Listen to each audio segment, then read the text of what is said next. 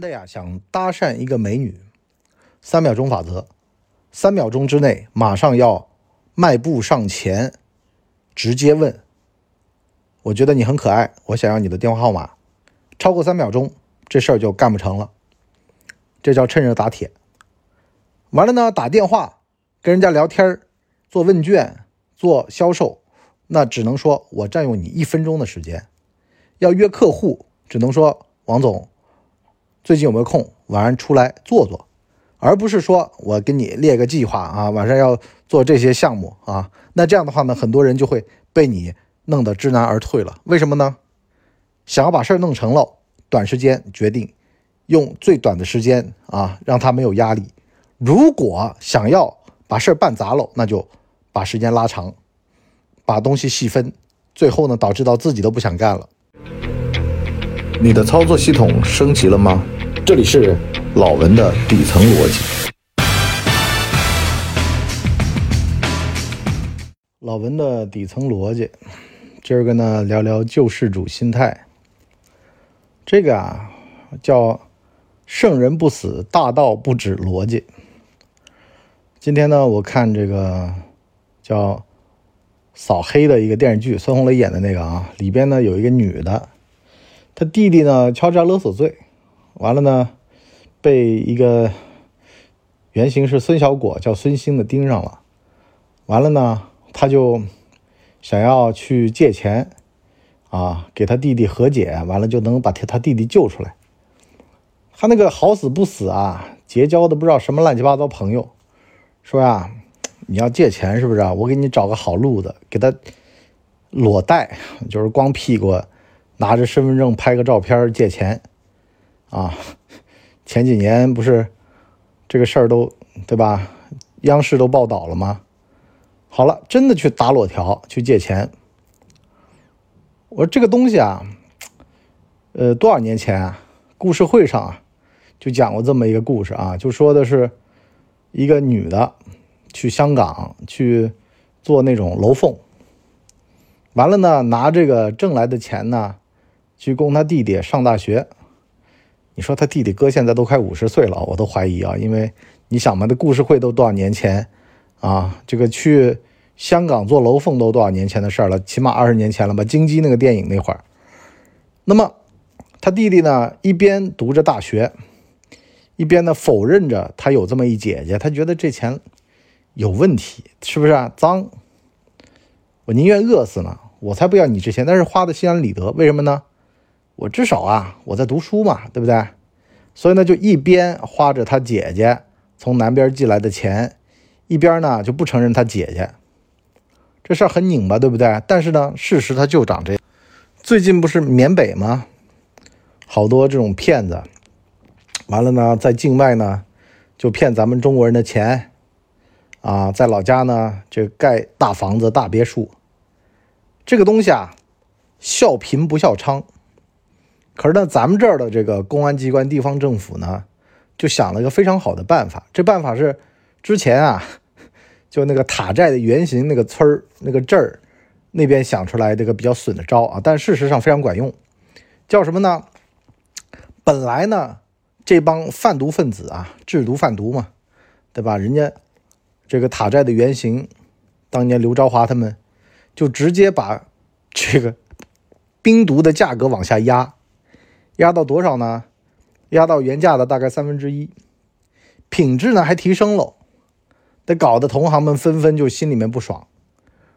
更关键的在哪儿呢？更关键的，他就把盐酸这个东西变成了就一制毒化学品了。原先盐酸哪儿都买得着，现在啊，那实验室做实验买盐酸，要么登记制，要么报备制，反正呢你得啊有几场实验，损耗了多少都得报备。为什么呢？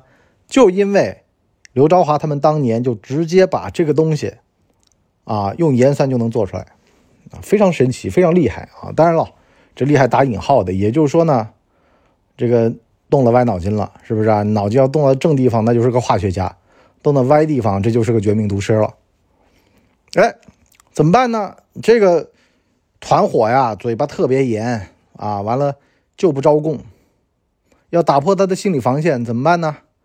就拽着他去看他那个房子，你这不是违法所得吗？给你拆了，轰然倒塌，就跟他心目当中对于他自己钱，对于他自己这个行业的地位的这么个形象啊，包括他对自己的认知全崩溃了，直接着。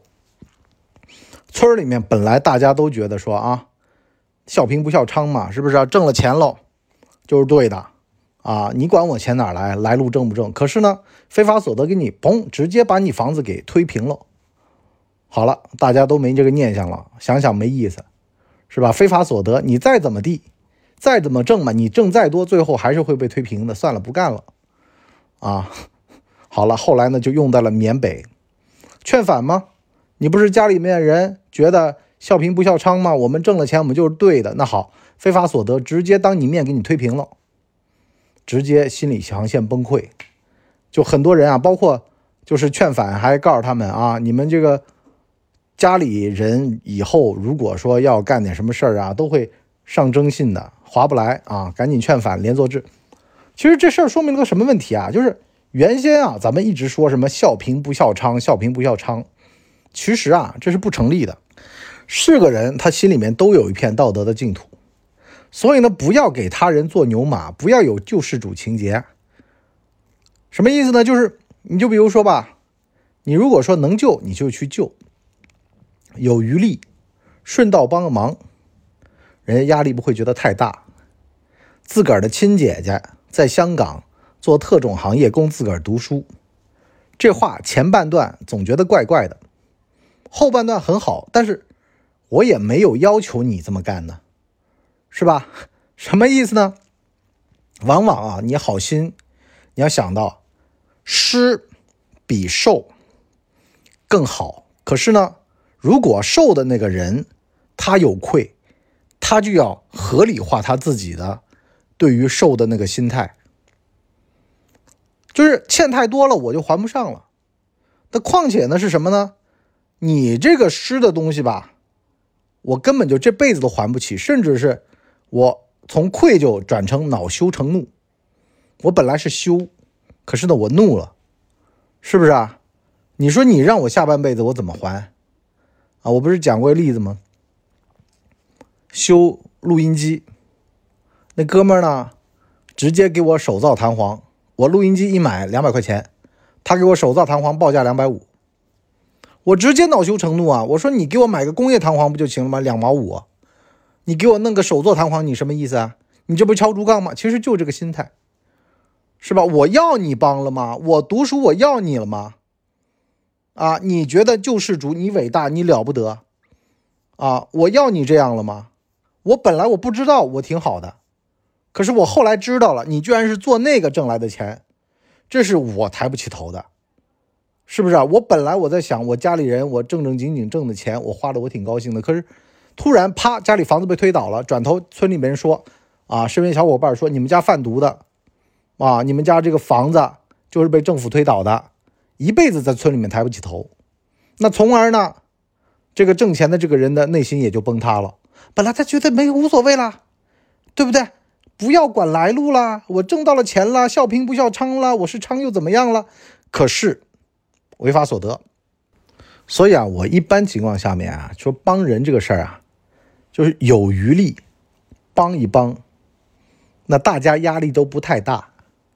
这其实啊，人类的心理很奇怪的。你说你给人家送点东西啊，送个礼，你必须得装出顺便的样子，为什么呢？打消他内心对于这个压力的存在的这个痛苦，是不是啊？哥们儿，我专程到你们家楼下给你送那么一东西，你在想这得欠多大人情啊，是吧？我要你这样了吗？往往有的人就会说：“我不在家，不好意思啊，啊，你拿回去，谁知道呢？谁知道你怀抱着什么心思呢？是吧？搞得这么，就是 舔的这么狠。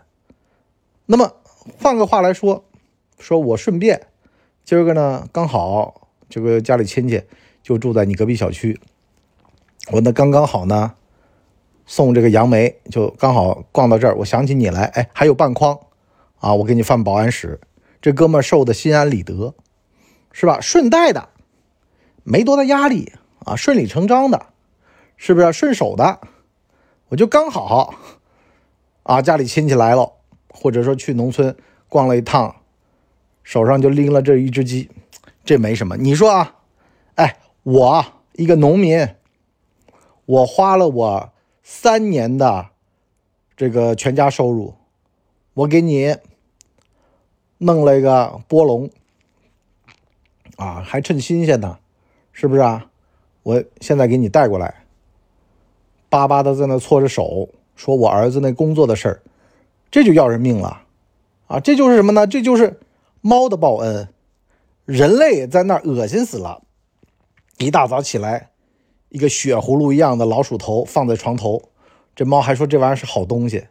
那能理解的，或者说觉得猫可爱的，倒也无所谓，是吧？想想挺荒谬的。可是有的可能难以接受的，他就吓都吓死了，不是？一个血葫芦的老鼠头。扔在你床头，还巴巴的看着你，觉得你应该为此而感动。所以萨特说嘛：“他人即地狱，是吧？你不要以己度人，用自己的角度去考虑问题，从自身的角度出发，我要给他最好的东西，那他要吗？而且吧，他就算要，他也得心理压力最低的时候要。就这玩意儿啊，我并不是特别想要，他硬塞给我的，或者呢是。”他呢也只是顺便过来一趟啊，就是没有那么大的这种特地的这种所谓的东西啊。除了自个儿的父母特地会跑过来，一般人如果特地跑过来，肯定抱着目的。你说那些女孩子为什么能接受舔狗呢？是因为这个舔狗啊，它也不会给你造成太大的压力。舔狗正常情况下最多也就拉拉手，连亲个嘴都不敢，是吧？这才配叫舔狗。如果这男的上来就要求，哎，晚上看电影，哎，酒吧，嘿，那个待会儿身份证带上，嘿，那个看完电影可能待会儿就回不去了，嘿，你说哪个女的敢呢？是不是？这压力就来了呀。所以呢，压力它其实也是一种筛选机制。糊里糊涂的人，他才会觉得人家专程给他送个东西，啊，是很贴心的一种表现。明白人就知道了，这里面有坑。啊，无论以后怎么还，或者以后怎么交往，这个对方都有问题，是不是啊？面对这种专程的，是不是啊？贴上来的，那必须得小心。很多这种明星啊啊，小鲜肉啊，都死在这种粉丝的无私无私的供养上面了。怎么可能会无私呢？越是说的无私，他越求回报，就像。家里的父母一样的是吧？哎呀，我对我孩子无私。你越这么说的人，你要知道他肯定有私，他肯定想回报。哎呀，我对我小孩没有要求的，那就有要求了。我对我小孩没多大期待，那就有期待了。所以呢，我们就上半集啊讲压力讲完了，我们下半集讲顺水推舟法则。跟女孩子相亲见面，最好的办法是什么呢？喝杯咖啡。啊，就是那种随时能走的路子，大家压力都不大。你别说点一桌菜，啊，这桌菜嘛没吃完就浪费，是吧？完了牙上粘那个菜菜丝儿，你又觉得不优雅，是不是？就是让大家进入到一个随时都能走，或者你想嘛，那种电话打电话啊，先生给我一分钟，是吧？给我两分钟啊，麻烦您就是占用一点点时间。刘总啊，晚上出来坐坐呀，都是那种，就是非常非常放松的一种说法，就是没有约束性的，啊，开放式的，然后呢，占用时间特别短的，现实性法则的，对吧？你包括说啊，你去搭讪也是一样的，你要要求自己啊，三秒钟法则，三秒钟之内必须得做出决定，去还是不去。一旦超过三秒钟，你这人的压力就马上来了。可是三秒钟之内，你连想都没想，你就出去了。很多事情就这样的，你如果想推动这个事儿，那么就得短时间；如果不想推动这事儿，想把这事儿搞黄了，那就用长时间。就这么个法则啊！我占用一会儿会儿，是吧？晚上就喝个咖啡，这种都是能成事儿的，因为把头已经开起来了。可是如果想把头掐灭，你就说啊，晚上我们要不然啊，先喝酒，然后再吃饭，然后再什么呢？对方一听，哎呦，这冲突了，是不是啊？这可能九点我不行。可是你就说晚上出来坐坐，开放式。啊，或者说我们就聊个半个小时，聊个五分钟，是不是？人家那压力就不大。所以呢，这个推动事情的这种逻辑呢，我们在我们的下半集来跟大家聊啊。如果你在实际的这个生活过程当中发现啊，你老是推动不了事儿，那你就可以过来听这集我们老文的底层逻辑第一季啊。我们下半集再见，拜拜。我们的节目一般在周二和周五更新，如果有加更的话，应该会是星期日。全网都叫干嘛播客。感谢您的收听。我们付费下半集再见。